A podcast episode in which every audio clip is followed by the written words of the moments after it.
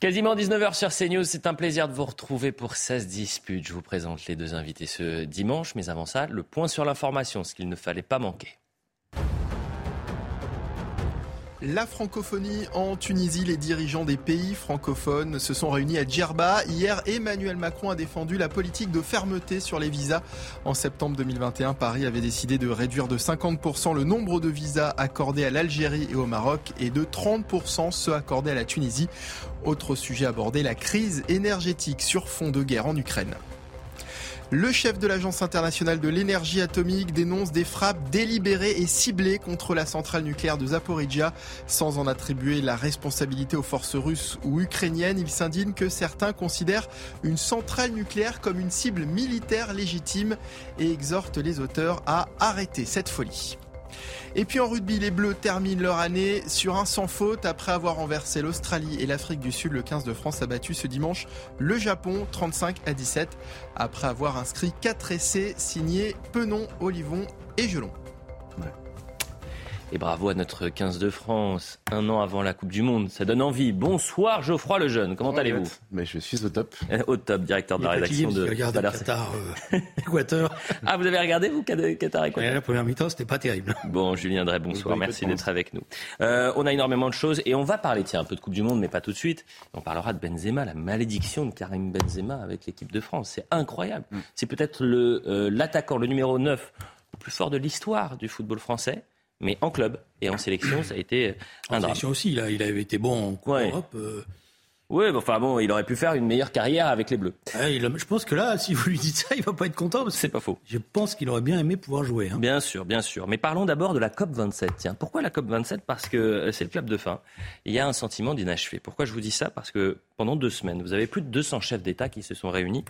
Antonio Guterres, le secrétaire général de l'ONU, a même dit pour ouvrir cette COP 27 c'est soit on coopère, soit on périt quand même assez alarmiste. Et cette montagne, elle accouche d'une souris. Aucun accord trouvé euh, sur la réduction drastique des émissions de gaz à effet de serre, mais quand même une aide signée pour les pays les plus pauvres touchés par le réchauffement climatique. Donc euh, au final, des déceptions, on les écoute, les protagonistes. Manque d'ambition sur euh, l'enjeu essentiel de la réduction des gaz à effet de serre Certes, nous réaffirmons l'objectif de 1,5 degré, mais il faut aller plus loin, notamment sur les contributions nationales, notamment sur la sortie des énergies fossiles, notamment sur la reconnaissance euh, de ce que nous dit le GIEC, à savoir qu'en 2025, nous devons avoir atteint notre pic d'émissions de gaz à effet de serre pour l'ensemble de la planète. On est déçus, on est déçus qu'il n'y ait pas eu plus euh, d'ambition que ce qui avait été décidé à Glasgow euh, l'année dernière. Et notamment, il n'y a toujours pas d'accord sur l'inclusion voilà, de la sortie des énergies fossiles, alors qu'on sait à quel point est-ce que les énergies fossiles sont, sont vraiment, sont vraiment capitales pour, pour, le, pour lutter, enfin la, la sortie des énergies fossiles est vraiment capitale pour lutter contre le changement climatique. L'Union européenne est venue ici pour obtenir un langage fort et nous sommes déçus de ne pas y être parvenus. Je nous invite vivement à retrousser nos manches et à montrer au monde que la lutte pour l'ambition d'un avenir meilleur n'est pas encore terminée. Geoffroy Lejeune, il y a une pensée unique sur le réchauffement euh, climatique. Et dès qu'on sort de cette dernière, on est catalogué, jugé de climato-sceptique, de fou. Mais quand c'est pour trouver des solutions communes, là, ça devient plus compliqué. Ouais, je trouve la, la, petite nouveauté de cette de cette COP, c'est par rapport à, en fait avant ils se réunissaient tous et ils faisaient semblant d'avoir trouvé des solutions, donc ils signaient des accords, etc., qui ensuite n'étaient pas respectés, mais au moins il y avait une forme de euh, il y avait une forme de, de, de, chorégraphie qui était installée pour euh, se laisser croire qu'il se passait quelque chose. Maintenant, même eux n'arrivent plus à faire semblant, c'est ça la nouveauté. Mm. Euh, moi, je supporte pas en effet ni la pensée unique dont vous avez parlé, ni le, la pression qui est mise sur sur les opinions, sur les, les particuliers, sur les citoyens, mm. en leur expliquant que c'est à cause d'eux et que c'est eux qui vont devoir changer de mode de vie. Euh, donc je trouve que c'est une très bonne nouvelle que les COP maintenant se ridiculisent toutes seules en réalité comme ça au moins euh, on n'a plus ce problème là à gérer. Et vous dites pensée unique, euh, c'est vrai c'est vrai dans les médias, c'est vrai avec les, les, les, les, nos gouvernants, mm. c'est beaucoup moins vrai dans la communauté scientifique en réalité. Il y a un vrai sujet. il, y a, il y a en ce moment un ancien conseiller de Barack Obama qui sort un livre qui est un best-seller aux États-Unis qui vient d'être traduit en France qui s'appelle Stephen Collins qui explique pourquoi on se fait manipuler sur ce sujet et que au, scientifiquement au contraire il y a matière à débat beaucoup plus que ce qu'on dit et, je pense qu'il est temps d'ouvrir une, une, forme de contre-offensive pour mettre, euh, donner la parole à des experts qui sont tout aussi, tout aussi légitimes que ceux qu'on cite déjà allègrement, mais qui mhm. nous expliqueront qu'on peut voir le problème de manière très différente. Julien Drey, tout ça pour ça. Alors, euh, d'abord, euh, bon, Je pense qu'on on aurait pu espérer que la COP débouche sur un accord plus positif. On n'y est pas. Ça veut dire que les égoïsmes nationaux des grandes puissances industrielles, pense notamment à la Chine et aux États-Unis, l'ont emporté par le lobbying qu'elles ont fait, notamment toutes ces dernières semaines, euh, et les grands groupes pétroliers aussi. Bon, euh, maintenant, euh, moi je veux bien qu'on débatte du climat, mais la réalité du réchauffement, elle est incontestable. Elle est incontestable. Moi je veux bien qu'on me dise, elle est incontestable dans les chiffres et dans les dégâts, et les risques maintenant qui sont encourus par la planète. Je veux dire, on le vit au quotidien, les uns les autres. voilà, donc ce qui est contesté, Julien, c'est son caractère inédit, puisque beaucoup disent que c'est déjà arrivé, et le lien avec l'activité humaine. La, chose qui est contestée, c'est qu'on n'a pas les statistiques. On a commencé les statistiques au début du 19e siècle. Donc on n'a pas les éléments statistiques qui permettraient de savoir s'il s'est passé des choses avant, parce qu'on n'avait pas, bah, il n'y avait pas de données rigoureuses, etc. Et le lien avec l'activité humaine aussi. Mais il y a, y a une activité humaine qui est une activité polluante, qui porte, qui fait dégâts à la nature, et nous sommes euh, dans une situation difficile. Il y a qu'à voir ce qui se passe dans les océans, il y a qu'à voir ce qui se passe dans les glaciers, et le, réchauffement, il est là. Mais si c'est incontestable, pourquoi on n'arrive pas à se mettre d'accord D'abord, vous avez deux choses. Vous avez les pays qui euh, n'ont pas connu le développement industriel qu'on a eu, qui disent vous êtes bien gentil, vous, vous nous demandez de réduire, mais nous, euh, comment on fait pour euh, redonner à manger à nos peuples, etc. C'est ça. chacun son tour. Chacun son tour, on détruit la planète. Vous les comprendre, honnêtement. mais évidemment qu'on les comprend. Je les comprends. C'est pour ça qu'on essaye. C'était une bonne idée de faire un fonds de péréquation qui permettrait de, de redonner, de redistribuer de l'argent à, ces pays pour, pour, se rattraper. Mais la désertification, elle est, elle est, elle est, en cours dans, dans, un certain nombre de pays. Elle va être dramatique. La montée des eaux, elle est, elle est là. Elle est constatée. Euh, la fonte d'un certain nombre de glaciers, elle est là aussi. Mm. Bon, donc euh, c'est une réalité. Il y a le problème, c'est que vous avez aujourd'hui deux choses. Vous avez des lobbies industriels très puissants euh, qui sont là. Alors après, vous avez aussi les contre-lobbies idéologiques. Hein. Moi, je pense que par exemple, le lobbying sur la voiture électrique, euh, celui-là, il va, il va se discuter largement. Hein. bon, on verra ça dans quelques années justement. Mais avançons. Que ça... Mais voilà ce qu'on pouvait dire pour la COP 27, et c'est vrai, euh, c'est toujours intéressant de voir tout le grand combat qu'il y a autour de cette COP, et finalement euh, les accords qui ont du mal à, à être signés une communauté internationale qui ne se met pas d'accord sur ces sujets-là. Éric Zemmour. Éric Zemmour. Pourquoi on va parler d'Éric Zemmour? Parce que c'était l'invité de Mathieu Bocoté hier euh, sur, euh, sur CNews. Quasiment un an d'ailleurs, jour pour jour, après le, lancement officiel euh, en, politique et, de son parti Reconquête. Je voulais vous faire réagir sur un, échange qu'ils ont eu entre le, le lien qu'il peut être fait entre une partie de l'immigration et la, et la délinquance. On en parle beaucoup, c'est un sujet qui revient, mais pourquoi on en parle beaucoup? Parce qu'il a tellement été sous-traité euh, les années précédentes, parce que c'était un tabou de dire, eh bien, il y a un lien qui peut être fait entre une partie de la délinquance et de l'immigration. Aujourd'hui, c'est factuel, c'est intangible, les chiffres sont là, et en plus, ils sont appuyés par le ministère de l'Intérieur. Donc, vous voyez cet échange, et on en parle juste après. Vous avez évoqué la question de l'incapacité de l'État à prendre en charge ou à euh, mener une politique sur la question migratoire. Parlons de l'autre question qui occupe beaucoup d'espace ces temps-ci, qui n'est pas sans lien, le lien de délinquance et immigration deux hypothèses s'offrent à nous. Soit le lien de délinquance et immigration est devenu tel qu'il n'est plus possible de ne pas le voir, donc une forme d'accélération de l'histoire, soit c'était présent depuis longtemps et aujourd'hui, finalement, il y a une forme d'aveu tardif d'une partie du système. Laquelle des deux hypothèses vous semble la plus convaincante? La seconde. Pourquoi? Parce que c'est une évidence. Vous savez, j'ai été euh, traîné en justice il y a dix ans pour avoir fait ce lien. Et aujourd'hui, on voit le président de la République et euh, le, ministre de l'Intérieur qui le font. Voilà, donc euh, si vous voulez, euh, c'est une évidence aujourd'hui. Vous savez, il y a des chiffres terribles. Je vous donne deux chiffres très vite. Transport en commun d'Île-de-France, vous avez 70% des, des vols, des agressions qui sont le fait des étrangers et 70% des victimes qui sont françaises. Pour les violences sexuelles, vous avez 62% qui sont le fait d'étrangers et vous avez 82% qui sont des victimes françaises. Et on ne parle que des étrangers. Je ne parle même pas des enfants de l'immigration. Là, je pense qu'on serait au-delà de 90%. Donc là, c'est une évidence pour tout le monde maintenant. Je crois le jeune, pourquoi on a refusé pendant des années de voir finalement cette problématique-là, d'en parler sans tabou et, finalement avec des preuves chiffrées? Je pense que euh, le vrai phénomène idéologique qui s'est produit pendant les 40 dernières années, ça a été euh, des dirigeants, des gouvernants qui ont voulu euh, faire accepter le phénomène de l'immigration qui était massif aux Français sans dire qu'il était massif, sans reconnaître qu'il était massif et sans reconnaître qu'il pouvait avoir des conséquences néfastes. Partant de là, euh, il a fallu criminaliser celui qui allait s'élever contre ça. Donc on a utilisé la figure de Jean-Marie Le Pen, le Front National, euh, pendant des années pour, comme repoussoir en disant si vous pensez comme lui ou si vous pensez que l'immigration euh, n'est pas souhaitable, vous êtes comme cette personne, c'est-à-dire raciste, antisémite, etc. etc. ça c'était le premier phénomène. Et le deuxième, c'était sur cette question précise que vous posez sur la question de la délinquance, c'était quiconque veut établir le lien entre l'immigration et la délinquance va être banni du système. Déjà ça c'est une première chose. Et deuxièmement, va être condamné par la justice. C'est-à-dire qu'il y a une chose que, j'ai regardé l'échange entre Mathieu Bocoté et Éric Zemmour hier. Zemmour le rappelle à un moment donné, il a raison de dire qu'il a été condamné il y a une quinzaine d'années pour avoir dit la plupart des délinquants sont des Noirs et des Arabes, c'est un fait. C'était la phrase qu'il avait prononcée à l'époque et euh, il a été condamné au tribunal. Il a eu d'ailleurs, il, a fait l'erreur de ne pas se, pourvoir en, appel ni en cassation par la suite euh, parce que je pense qu'il aurait gagné à terme. Mais euh, ce qui est très intéressant, c'est de dire qu'on a organisé, y compris juridiquement, le fait de ne pas pouvoir en parler. Mmh. Et, aujourd'hui, c'est le réel qui, qui, qui, qui donne un, un, revers, une claque énorme euh, à tout ce que je viens de décrire, parce que maintenant les chiffres, les statistiques sont là, et encore, elles sont empêchées. Il n'y a pas toutes les statistiques euh, qui pourraient permettre de montrer l'ampleur du phénomène, mais tout ça, on le voit.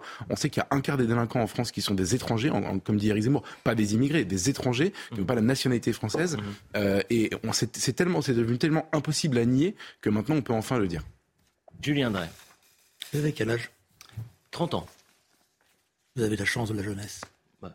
Vous avez la chance de l'expérience. Moi, j'ai le double. Un peu, même plus que du tout. Oui. C'est-à-dire qu'il y a 40 ans, le nombre n'était pas celui que vous avez aujourd'hui. Il y a 40 ans, vous aviez une croissance. Une, croissance gigantesque. Vous aviez besoin de main-d'œuvre. Mm. Parce que vous n'y arrivez même plus. Mm. Voilà. Il y a 40 ans, vous n'aviez pas la concentration de la misère sociale dans les cités. Mm.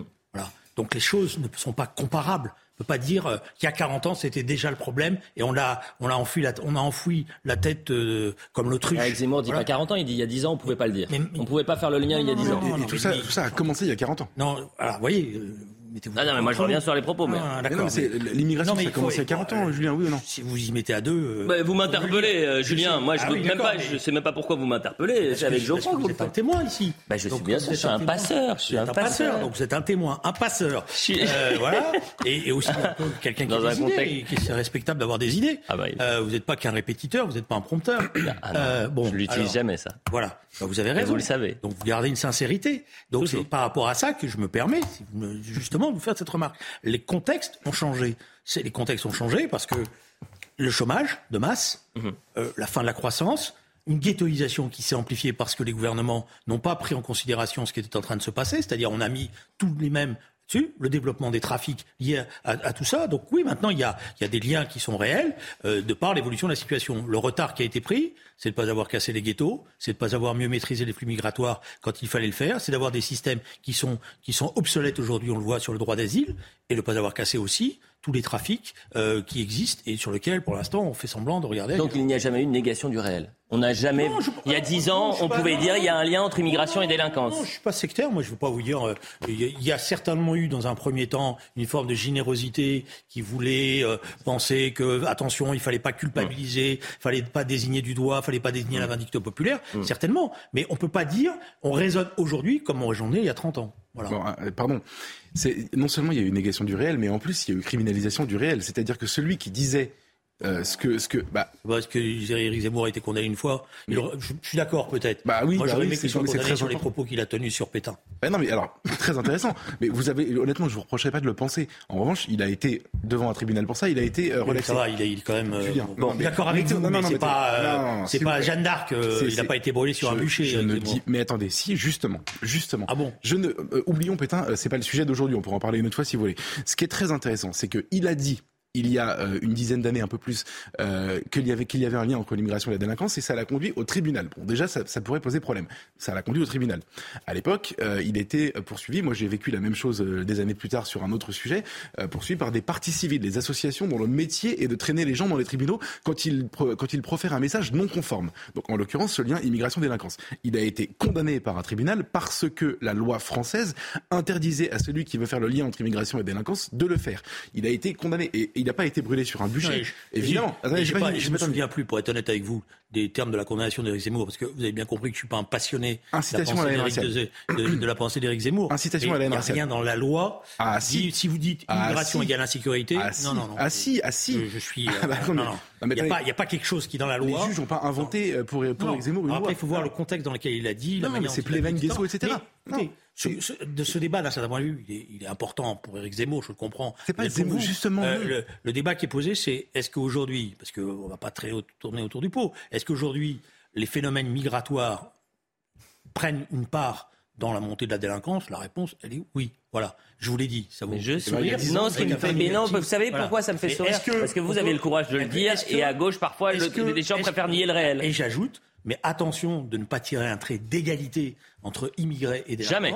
On et de dire que toute l'immigration est responsable de la délinquance.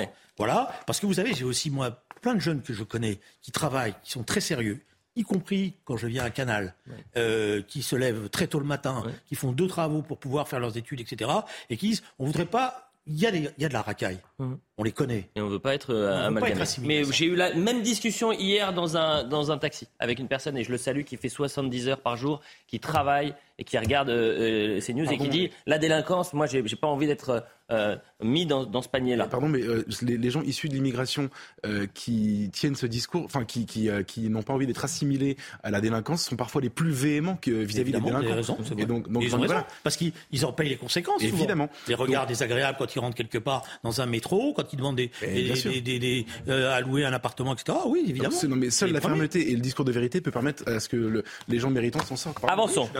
À quel point la gestion des réfugiés de l'Ocean Viking va laisser des traces? Je rappelle que la justice a libéré la quasi-totalité des majeurs qui pourtant n'avaient pas vocation à rester en France. On parlera des mineurs isolés dans un instant, qui pour la moitié euh, ont fui. Euh, mais euh, écoutez Olivier Dussopt, parce qu'il est très intéressant d'écouter Olivier Dussopt, qui est le ministre du Travail. Le meilleur ami maintenant de M. Darmanin, c'est ça? J'ai l'impression, peut-être. Entre eux, c'est sérieux. Eh, mais, donc, invité du grand rendez-vous sur, sur CNews. pas dans mon courant au PS. Écoutez, mais en tous les cas, Olivier Dussopt, c'est une ligne qui est régulière euh, dans ce gouvernement, c'est de jamais dire on s'est planté et c'est de dire circuler, il n'y a rien à voir. Écoutez Olivier Dussopt. Je ne crois pas que ce soit un fiasco. C'est d'abord euh, la réponse à une crise et c'est la réponse à un manquement. Normalement, si nous appliquons les règles de solidarité internationale, les règles de solidarité européenne, ce bateau aurait dû accoster en Italie. L'Italie n'a pas souhaité donner suite et n'a pas voulu ouvrir euh, ses ports comme la chef du gouvernement italien l'avait dit. Après 15 jours, avec des mineurs, avec des femmes malades à bord, avec des conditions de, mer qui n'étaient pas acceptables, la décision a été prise de, faire accoster ce bateau. elle a été prise dans un cadre européen, avec un engagement de 11 pays européens, d'accueillir euh, plus des deux tiers euh, des passagers du bateau. Décryptage avec vous. Julien Drey, comment vous considérez cette déclaration de Olivier Dussopt qui refuse de dire bah oui, ça a été un fiasco, on s'est planté? Euh, La France s'est pas plantée. C'était, c'est ce que je veux dire par là. Euh, c'était évident qu'à partir du moment où ça se faisait dans les conditions dans lesquelles ça se faisait, je pense pas qu'on pense on, allait maîtriser les choses parce que euh, la réalité de notre de nos dispositifs mmh. légaux mmh. fait que bah, ça fonctionne pas plus pour les euh, les, les passagers de l'Océan Viking que ça fonctionne pour les autres. Voilà. donc la question qui est posée, c'est est-ce qu'on change, oui ou non? Mmh. Et quand je lis le projet gouvernemental qui est en discussion, pour l'instant, je ne vois rien venir. Le changement, c'est pas maintenant. Vous avez, vous avez, franchement, vous avez très bien résumé euh, le problème. C'est, euh, il n'y a pas de problème et circuler, il n'y a rien à voir. C'est exceptionnel la gestion de crise de ce gouvernement en, en matière de communication. Et c'est le en même temps. Moi, oui, oui, oui, c'est ça. C'est, non, mais c'est à la fois le, le, déni et à la fois l'absence de responsabilité. C'est incroyable. Donc moi, ce que je, je, voudrais prendre le, problème d'un autre point de vue. Le problème, c'est pas un problème euh, entre États européens qui se refilent la patate chaude de l'immigration. C'est pas du tout ça le problème. Le problème, c'est euh, une partie de la population africaine, et je dis bien africaine. C'est pas, il y a pas juste juste quelques personnes qui sont concernées par l'envie de venir. C'est euh, en fonction des pays, entre 30 et 50 mm. de la population qui aimerait bien peut-être un jour venir en Afrique. Certains le, euh, en Europe, pardon. Certains le font. Et à partir du moment où ils le font, c'est comment nous organisons, euh, organisons notre défense et éventuellement un certain accueil. Et la réponse que le gouvernement a apportée, c'est que c'est anarchique. Il n'y a aucune volonté de lutter contre les, ce phénomène d'immigration illégale clandestine et que au moment où ces gens mettent le pied sur le sol, euh, voire dans les eaux euh, européennes, euh, on les accueille quoi qu'il arrive et on ne sait pas, on ne sait pas ni les garder ni les, les, les, les expulser quand ils méritent d'être expulsés. Donc il n'y a rien qui a fonctionné du début à la fin. Et ils refusent toujours de poser la seule question qui vaille, c'est est-ce qu'on peut, est-ce qu'on a le droit de protéger nos frontières extérieures? Tous les continents au monde protègent leurs frontières extérieures. Nous, on n'aurait pas le droit.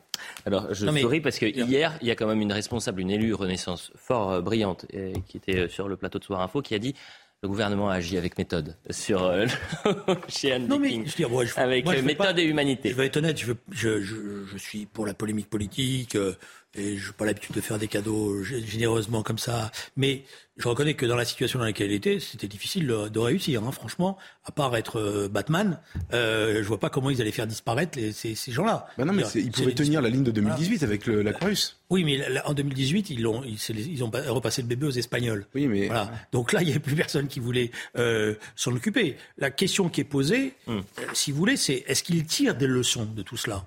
Et est-ce qu'en tirant des leçons, ils acceptent de modifier un certain nombre de dispositifs Si le droit d'asile reste ce qu'il est, il sera toujours détourné. On a beaucoup les, les modalités seront toujours détournées. Si on ne travaille pas à faire tomber les, les, réseaux de passeurs et qu'on n'a pas, y compris peut-être euh, une intervention par rapport à ces réseaux plus violents, on s'en sortira pas. Et j'ajoute, et si aussi on continue à soutenir des régimes qui mettent leur peuple hum. euh, avec des chefs d'État qui sont élus pendant 40 ans, euh, en Afrique, euh, évidemment, on avance. Si, si, on avait raccompagné ce bateau en Tunisie ou en Libye, euh, ça aurait découragé des vocations de passeurs quand même. Hein. Alors, le problème, c'est que j'ai pensé à cette question-là. C'est qu'en Tunisie, ils ne nous auraient pas laissé rentrer. Ah bah oui, mais eux, non, d'accord, mais une fois que vous les accompagnez, qu'est-ce que vous faites? Vous les, vous les poussez à l'eau en leur disant maintenant, marchez les 50 derniers mètres, nous, on n'a plus rien à voir avec tout ça. La Tunisie est capable de quelque chose dont la France n'est pas capable. C'est ça la leçon. Non, non, terrifiant, non parce que la Tunisie, elle, elle laisse passer les passeurs. Elle ne fait rien, elle laisse passer. Elle, bon, plus on donne de l'argent à la Libye pour ça. Hein, oui, mais donc c'est pour ça que je dis, il faut remettre en cause ces, ces systèmes de passeurs. La Libye, c'est un énorme problème. On paye normalement, on forme euh, on est censé former des gardes-côtes qui doivent être capables d'empêcher. Ils prennent l'argent et ils laissent passer. Ils ont le tirage et le grattage, comme on dit. La publicité dans un instant, je souris parce que j'ai été interpellé lors de notre échange. J'ai dit 70 heures par jour dans au lieu de dire 70 heures par semaine. C'est vrai que 70 heures par jour, c'est plutôt compliqué. Euh, pas relevé, moi. La publicité, dans un instant, on reviendra. On a un reportage formidable parce que dans la question de l'Ocean Viking, euh, il y a la question des mineurs isolés. Et euh, on a un reportage CNews euh, de nos reporters qui sont allés sur le terrain et qui sont allés à, 10 km de, Paris. Vous avez 400 euh, mineurs isolés qui vivent dans des tentes, dans des conditions d'insalubrité terrifiantes. Mais. C'est-à-dire, il y a trois urinoirs, il n'y a pas de douche, mais c'est un enfer. Donc vous allez voir ce sujet-là. Et puis on parlera des soignants non vaccinés, du tri en pédiatrie. Je sais que c'est un sujet qu'on aime traiter. La francophonie, tiens, Iseut, qui est marraine l'artiste Iseut, je reviendrai sur ses propos euh, en 2021. Le wokisme, est-ce que c'est une religion? Et puis si on a un peu de temps, on parlera de Karim Benzema. Voilà le programme, il est chargé pour la deuxième mi-temps de Ça se dispute avec Julien Drey et Geoffroy Lejeune. A tout de suite sur CNews. Quasiment 19h30 sur CNews, la suite de Ça se dispute, la deuxième mi-temps avec Julien Drey et Geoffroy Lejeune. On va parler des mineurs isolés dans un instant avec un reportage formidable de CNews où on est vraiment allé au cœur, on a rencontré ces personnes en, difficulté. Alors, d'ailleurs, euh, dans le reportage, il dit avoir 17 ans, sauf que bah, on peut en, douter. C'est la difficulté de savoir si les mineurs isolés sont et mineurs et isolés. On fait d'abord le point sur l'information. Vous en avez 40 000 en, France en 2020 qui étaient recensés euh, mineurs non accompagnés. Le point sur l'information, puisqu'il est 19h30, et on voit le reportage. La mosquée de Flers visée par des tags anti-musulmans, le préfet de l'Orne et Gérald Darmanin ont condamné les injures à caractère anti-musulman et néo-nazi apposées sur les murs de cette mosquée franco-turque. Le ministre de l'Intérieur a indiqué qu'une enquête avait été ouverte.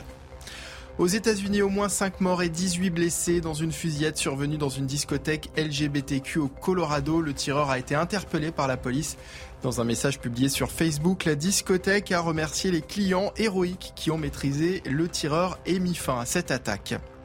Et puis Michael J. Fox, oscarisé pour son combat contre la maladie de Parkinson, un Oscar d'honneur a été décerné à la star de Retour vers le futur pour son action en faveur de la lutte contre la maladie dont il souffre depuis une trentaine d'années.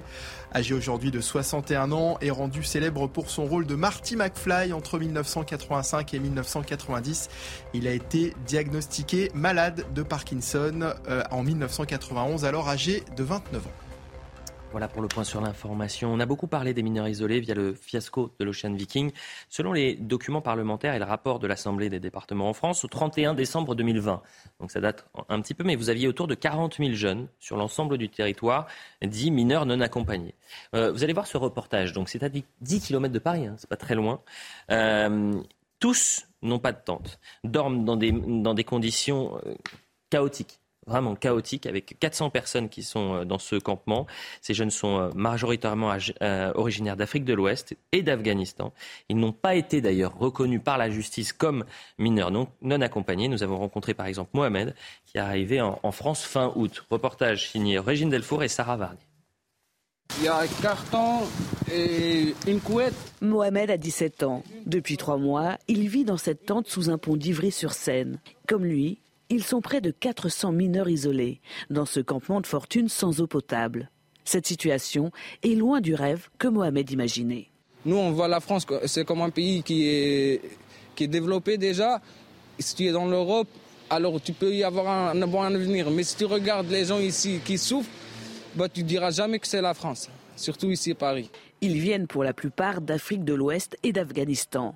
Mohamed a quitté le Maroc avec l'espoir d'aider sa famille. J'aimerais bien euh, continuer mes études, euh, avoir un diplôme dans l'électricité, car moi j'aime bien le domaine de l'électricité, pour euh, même aider les parents là-bas au, pays. En attendant que la justice reconnaisse leur minorité pour être prise en charge par l'aide sociale à l'enfance, ces jeunes sont à la rue. Ils deviennent des proies faciles. Victime à deux reprises de vol, Mohamed en reste très affecté. La deuxième fois, c'était la pire car ils m'ont volé mes papiers, mes documents de recours et c'était il y avait même mon téléphone, un téléphone que, euh, que, j'ai que j'ai souffert pour l'avoir déjà. Avec le froid, Mohamed, pour se réchauffer, s'est endormi sur une bouche d'aération de métro et il s'est brûlé. Face à la situation de plus en plus critique, les associations réclament une solution de mise à l'abri urgente pour ces jeunes. Il y a là aussi la question des associations dont on pourrait parler sur un sujet euh, comme celui-ci. Quel regard vous portez euh, sur ce documentaire?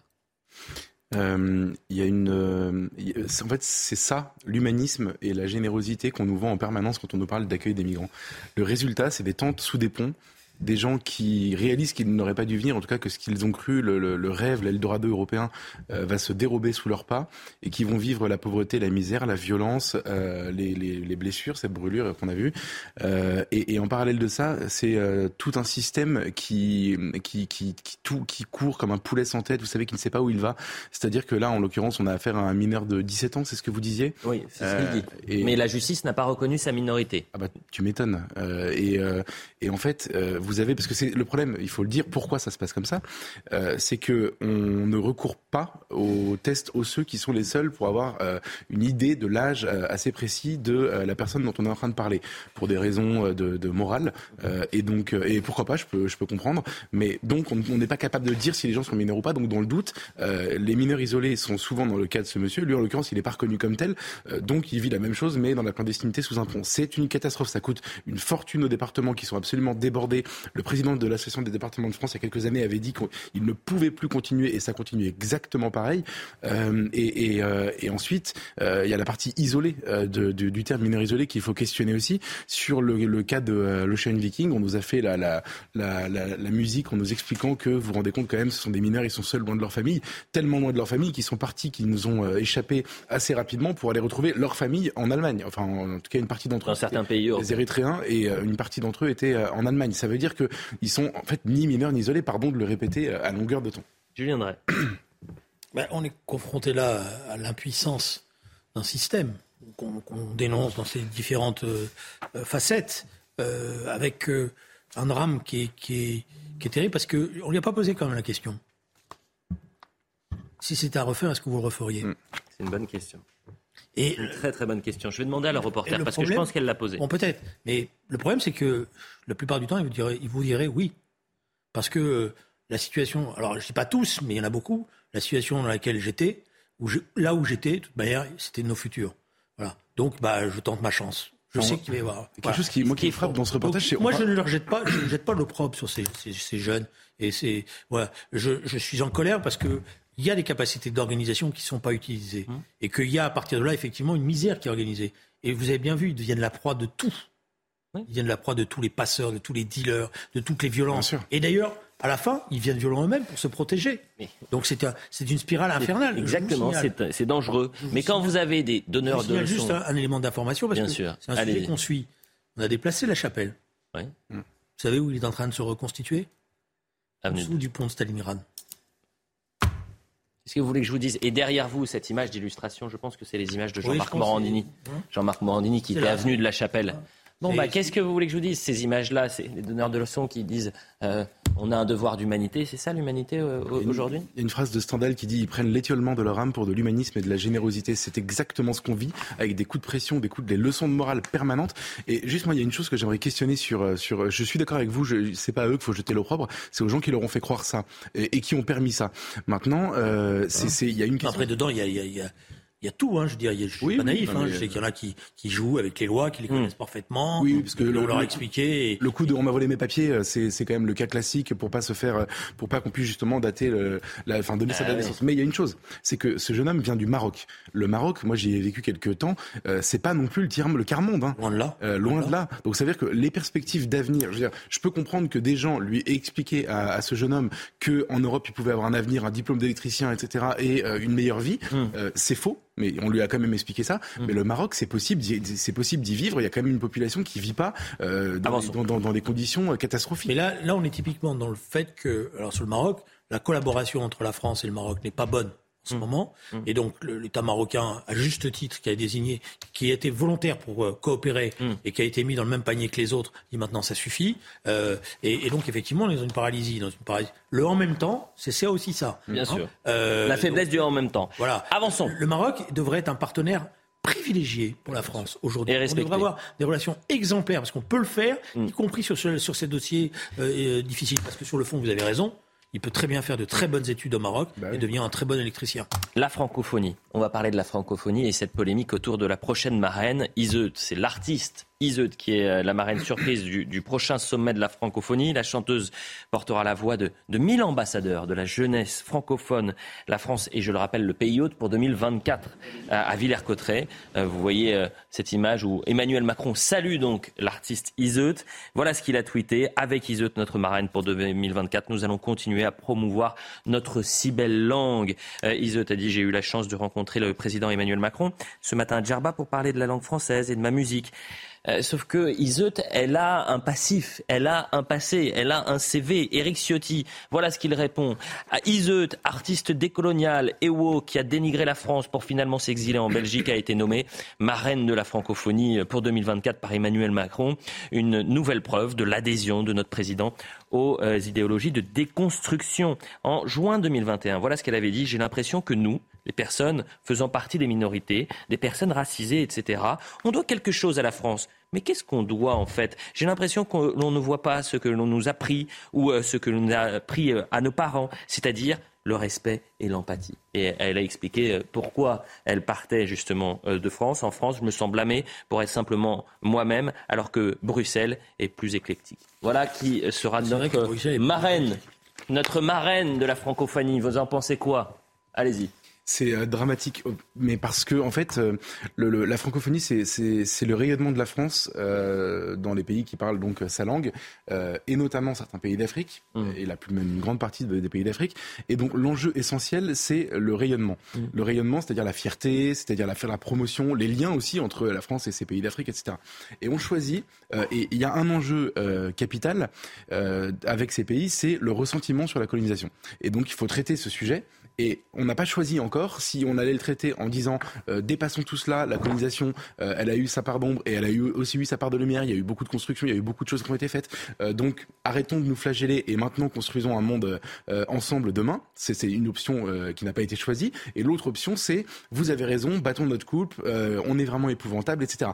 Et on a choisi comme marraine, donc c'est un choix clair mais politique en réalité qu'il faut assumer maintenant, quelqu'un qui explique justement que que la France est à l'origine des mots de l'Afrique. Et il y a quelque chose d'encore plus choquant pour vous dire à quel point c'est profond et à quel point mm. euh, on, ne s'en sortira pas avec ce genre de discours, avec ce genre de choix. C'est qu'elle dit nous. Euh, et quand elle dit nous, elle dit nous les Africains à ce que je sache, elle est française, née en France, et elle a fait sa carrière, enfin son début de carrière, parce qu'elle est jeune, euh, en France, et elle doit son succès au public français. C'est-à-dire que même, c'est ça qui est le plus dangereux, le plus, le plus inquiétant, même quand ça a bien marché pour, euh, pour quelqu'un comme euh, elle continue à, à parler d'elle en tant qu'africaine et à reprocher à la France des choses qui sont passées il y a 100 ou 150 ans. C'est ça qui est épouvantable, et Emmanuel Macron a toujours joué là-dessus, c'est-à-dire qu'il avait commencé en fait pendant sa campagne avec l'Algérie, les crimes contre l'humanité, etc. Mm-hmm. et il faut bien comprendre que 7, 6 ans après, enfin 5 ans et demi après, c'était son élection, il a ravivé ses blessures avec cette espèce de, de, de double discours permanent qui joue per, de manière perverse avec, euh, avec ce souvenir douloureux. Julien Drey, sur Iseut. Alors, deux choses. D'abord, la francophonie, c'est devenu une machine à, à n'importe quoi. C'est pas là vous en avez peut-être euh, on est en train d'en débattre mais ce n'est pas du tout l'instrument de promotion de la langue française de la culture c'est pas que la langue c'est surtout de la, la culture, culture, française euh, voilà comme ça devrait être c'est des jeux diplomatiques moi j'ai assisté à la nomination du président, c'était c'était sordide il y a quelques années de ça, où on a mis euh, quelqu'un qui parlait même pas français, hein. Hmm. euh, mais parce qu'il fallait faire plaisir au Canada pour pouvoir avoir la voix du Canada dans une autre coopération internationale. Et on a écarté, malheureusement à l'époque, la candidature de Jacques Lang, euh, qui d'après moi aurait fait plus pour la, la francophonie que la personne qu'on avait nommée à l'époque. Donc c'est n'importe quoi. Voilà. Le problème, c'est qu'on pouvait penser qu'un nouveau président, jeune, dynamique, aurait remis de l'ordre dans cette machine, mais il est en train de tomber dans les jeux diplomatiques, parce que c'est ça, hein, c'est une négociation jusqu'à la dernière minute. Euh, si, tu prends ça, moi je te donne ça, et tu auras ça derrière, etc. Et tout. Donc, voilà, c'est franchement euh, désolant, parce que pourtant il y a, il parce que la langue française, elle est en recul. Elle est en recul, mais finalement, cet espace de, on est 321 millions de francophones aujourd'hui. Vous savez que ça va appeler, on va appeler à 750 millions en 2050 grâce à l'Afrique.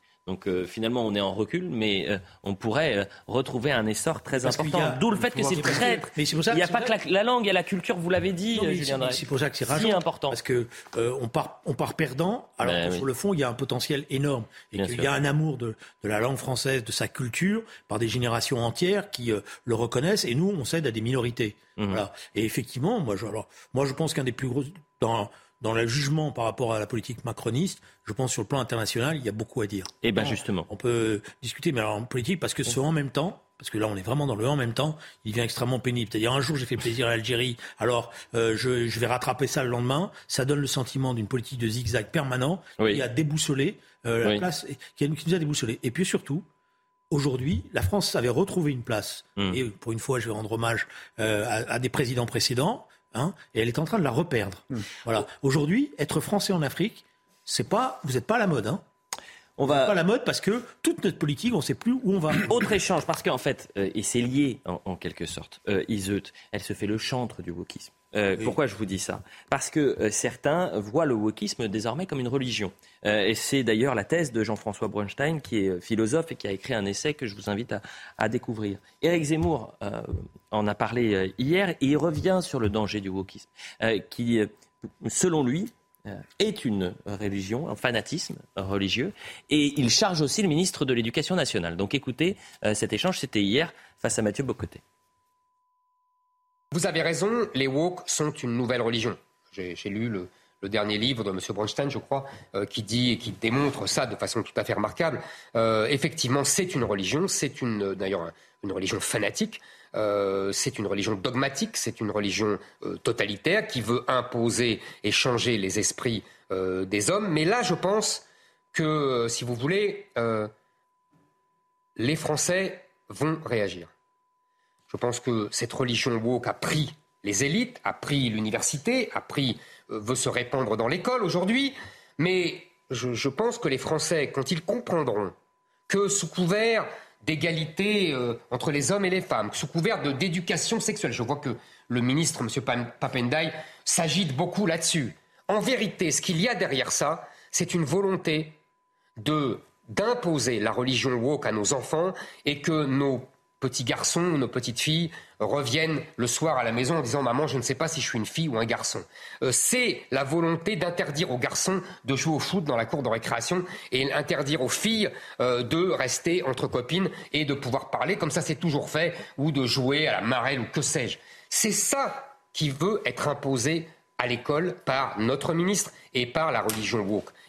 Geoffroy Lejeune, euh, cette euh, charge quand même d'Éric Zemmour euh, contre le, ministre de l'Éducation nationale, mais surtout sur cette inquiétude et, de l'élargissement, du développement du wokisme dans notre société, vous la partagez ou pas? Oui, je pense qu'il a raison.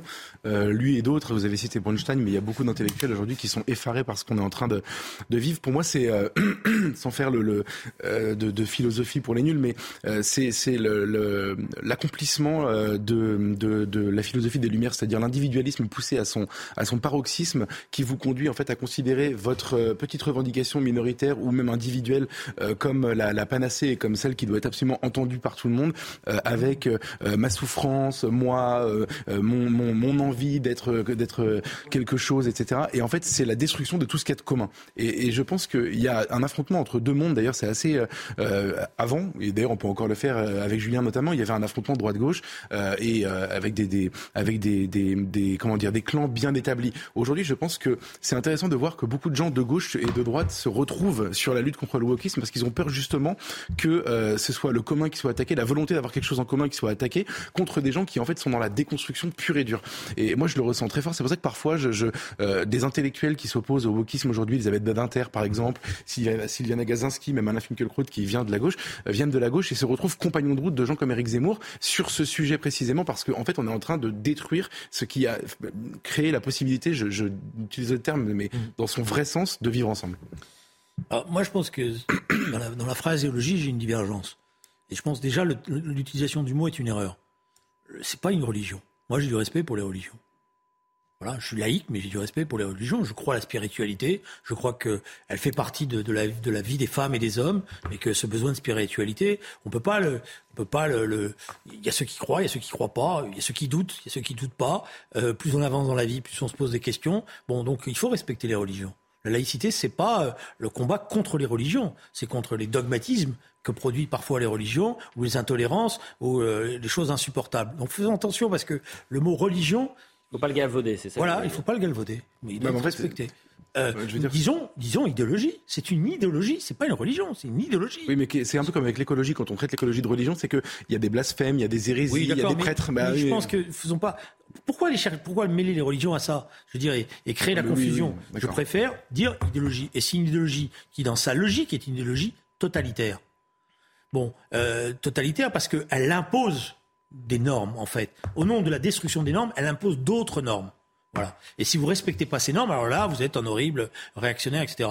La deuxième chose, c'est, là, j'ai un petit désaccord avec vous parce que, justement, les Lumières, c'est l'universel. Et en ce sens-là, cette idéologie est une idéologie qui, qui, porte atteinte à tout ce que nous avons créé avec euh, euh, les Lumières, c'est-à-dire euh, ce respect peut-être des différences, mais d'abord se vivre ensemble, par-delà les différences. Et donc c'est ça qui est, qui est, posé. Alors après, je suis d'accord sur une chose, c'est une idéologie qui aujourd'hui euh, n'est pas combattue comme elle devrait l'être, intellectuellement parlant. Euh, c'est très difficile de la combattre parce qu'ils ont des, des, des, des, approches très, très agressives. Et dès que vous commencez euh, à dire, mais attention, vous êtes un horrible réactionnaire, euh, tout ce que vous voulez, euh, vous avez rien compris, bon, voilà. Ça, c'est sur le fond. Et franchement, c'est passionnant ce que vous dites tous les deux. Et, je, je, suis certain que les téléspectateurs le partagent. En revanche, sur ce qu'il dit sur le ministre de l'Éducation ah, bah nationale, est-ce que vous considérez que vous avez aujourd'hui un ministre de l'Éducation nationale, Pape Ndiaye pour ne pas le citer, qui euh, finalement euh, est rassurant euh, sur cette lutte contre le wokisme. Je, je, dis encore Joker, mais je commence. Ah ouais, vous, comment, attendez, vous êtes gentil, Julien Drey. Vous aviez dit ça en juin dernier. Oui, mais je me donne encore. on, arrive en janvier là. Je, pense que pour l'instant, il est plutôt, il ne rassure pas. Bon si vous voulez. Euh, je trouve qu'il a un discours qui est, qui est, effectivement très macroniste en même temps. C'est-à-dire, oui, je suis contre ça, mais en même temps, je laisse faire le, euh, des choses. Moi, ce qu'on me dit, c'est que dans les universités, il y a aujourd'hui des groupes d'activistes qui, qui, font vraiment, euh, dans un certain nombre d'amphithéâtres, dans leur comportement, des choses qui sont désagréables et qui mettent en cause les professeurs. Il y a des, on, m'a raconté qu'il y a des élèves qui interviennent dans les cours des professeurs. bon, c'est bien quand les élèves interviennent, mais pour leur dire, vous n'avez pas le droit de dire ça. C'est autre chose, vous voyez. Quand on intervient pour dire, monsieur le professeur, je suis pas d'accord, etc. Vous n'avez pas le droit de dire ça si vous dites ça. Et les professeurs qui sont obligés d'interrompre leur cours. Bien sûr. Combien de professeurs euh, euh, en région euh, parisienne, professeurs d'histoire, sont censurés, ne peuvent plus parler? Après, oui, mais c'est autre chose. Ça, c'est autre chose. Ouais, bah, oui, non, non, mais c'est pas de la même. Non, mais oui, non, mais effectivement, c'est pas le même. Je suis d'accord avec vous. C'est pas Ça existe, c'est vrai, c'est insupportable, mais c'est pas la même nature. Mais ça renvoie à une chose, hmm. c'est qu'effectivement, l'éducation nationale aujourd'hui n'a plus de boussole. En fait, il, il, tient un discours dangereux, euh, Papendiaï. En tout cas, il a tenu un discours dangereux. Il a écrit des livres qui sont euh, objectivement au-delà du borderline. En fait, c'est-à-dire que c'est plus moi la question du Joker, je la comprends sur son bilan de ministre de, l'Éducation. Sur ça, non, non, il a signé son crime dès le début. C'est sûr et certain. Il est racialiste. Dès qu'il ouvre la bouche, mais quand on l'interpelle, alors si vous me permettez juste une remarque, moi je le connais pas. Euh, plus, hein, mais euh. Il a plutôt été en compétition avec ce que je faisais quand j'étais jeune. En 30 secondes. Il participait pas à, à, cela.